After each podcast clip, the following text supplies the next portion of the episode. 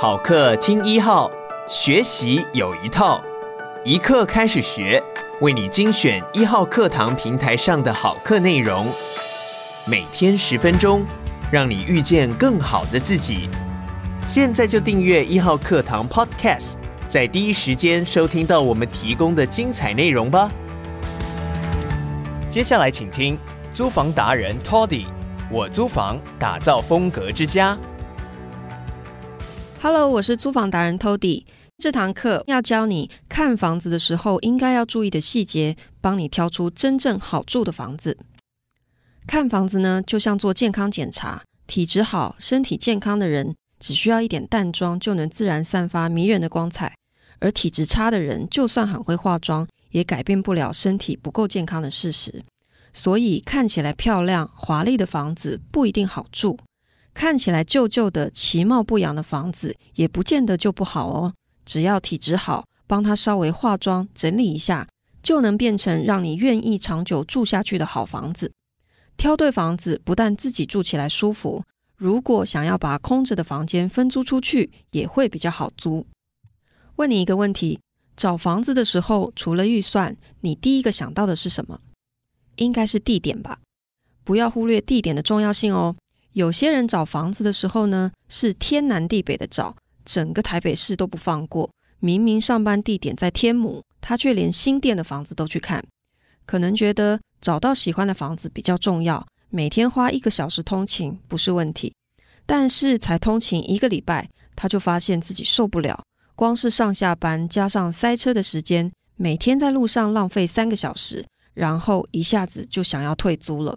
所以作为一个房东，我一定会先了解租客在哪里上班，通勤时间超过四十分钟的，我都会劝退，建议他另外找房子。其实有时候呢，人不一定都很了解自己，需要有人提醒。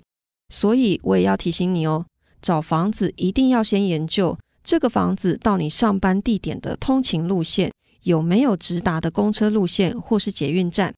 如果你骑车，也要 Google 一下，大概需要多久的时间。我们先用地点初步筛选房子，之后到了现场需要观察哪些东西呢？通常我和房东约看的时候都会提早到，为什么呢？我会先到附近环境去绕一绕，看看巷弄的样子，附近有没有超市啊、小吃店、屈臣氏等等，生活机能方不方便？到了楼下，我会观察楼梯间、走道干不干净。为什么要看楼梯间干不干净呢？因为公共区域不干净，就代表这栋楼的管理是很松散的，也可能代表这里的住户关系没有很融洽，或者这栋大楼大部分都是出租的房子，已经很少屋主自住，所以才没有人想管。没有电梯的那种四五层楼公寓，你看它虽然没有像社区那样有管委会，可是其实这种公寓大部分都会委托其中一个住户。负责维护公共区域，也还是会收管理费，请打扫阿姨清洁楼梯间。所以楼梯间很脏乱，堆满杂物，代表这栋楼是疏于管理的。通常呢，也会代表居民的素质不是那么好。你的邻居素质不好，以后你住进来，可能就会有一些意想不到的麻烦事哦。所以在上楼的途中，除了和房东聊天，还要眼观四面，耳听八方。如果有机会看到邻居，不妨也观察一下，微笑打个招呼，看看邻居是什么反应，是友善呢，还是臭脸呢？这些都是可以观察邻居的一些指标。一个好住的房子，除了房子里面要舒适，邻居的素质也是一定不能忽略的。因为房子里的东西你可以改变，邻居的素质你没办法改变。碰到恶邻居，你只能选择不是他搬走，就是你搬走。除了附近的生活机能，看梯间、看邻居，房子的周遭环境还需要注意什么呢？住的地方最怕吵闹，除了邻居可能是吵闹的来源，还有什么会吵到你呢？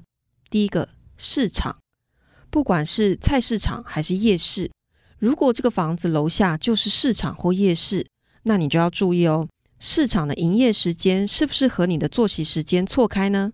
如果你是朝九晚六的上班族，楼下是夜市，那你就要有心理准备，每天下班回家以后还要忍耐楼下的吵闹声，除非它隔音做得非常好。而且菜市场或夜市除了吵闹，还有别的问题，就是脏乱，特别是卖吃的，很容易有蟑螂、老鼠。所以一般来说，我们找房子都不太喜欢找在菜市场或是夜市里面的。但是如果这个市场或是夜市是在巷子的对面，隔一条街，稍微有一点距离，但是又很近的，诶，这个时候反而是加分哦，因为这代表生活机能很方便，但是又不会影响你的生活品质。还有一个很容易出现在周遭环境的吵闹来源，猜猜看是什么？公庙。公庙在房地产投资里面呢，我们把它叫做闲物设施。为什么呢？因为宫庙很容易吵闹，经常要办活动，锣鼓喧天。不过，也不是每一个宫庙都这样，还是要看一下他们的性质。像是土地公庙，就很少有进香、庙会之类的活动，所以要观察一下。最好的办法就是跟附近的邻居聊天。如果我很喜欢这个房子，在跟房东告别之后，我通常不会马上离开现场，我还会做一件事，就是和附近的邻居聊天。你可以跟他们说，你很喜欢这里的环境，准备要搬过来了。不过对面那个庙啊，阿伯，你知道这是在拜什么的吗？有常常办活动吗？会不会很吵啊之类的？多跟人聊天是没有坏处的，你可以更了解这个房子的真实情况。如果碰到刚好下楼的邻居，那就更棒了。你可能有更多的机会听到关于这个房子的故事。另外，还有一件事情要留意，就是房子的隔壁或是对面有没有正在施工的工地，或者同一栋楼的邻居的房子有没有看起来正在装修的。如果你一进大楼就发现一楼的大厅的地板或是电梯里面用木板包围起来做了保护措施，那就表示，这栋楼有人正在装修，这个时候你一定要找机会问一问，装修要到什么时候才会结束？你可以直接问工人，或者看看墙上有没有公告，上面有没有写装修期，预计什么时候结束。不过问人是比较准的，施工许可都会把时间写到最长，通常是半年，但实际上不会这么久。施工的噪音是很多人会忽略的，都是等到住进去才发现，哇，每天都被施工的噪音吵到精神衰弱。跟房东讲有用吗？没有哦，因为这不是房东能控制的。只要人家有合法申请施工，房东也没有权利阻止哦。这个时候你只能选择忍耐或是搬走。当然，大家的喜好不同，我建议大家可以把自己喜欢的房子。用分数来做表示，最喜欢的加两分，喜欢的加一分，讨厌的点就减两分，有点不舒服的点减一分。不同的房子以同样的表格来衡量，你比较能够一次得到所有房子的成绩，就可以比较喽。以上是今天跟你分享的看房子的时候外在环境要注意的事情。下一堂课我们要开始谈房子的里面怎么看，有哪些重点。我是租房达人 Tody，我们下次见。感谢你收听一课开始学，鼓励你现在就下载一号课堂 APP，收听 Toddy 的我租房，打造风格之家完整课程吧。也鼓励你把一号课堂 Podcast 分享给你的亲朋好友，每天十分钟，遇见更好的自己。一号课堂。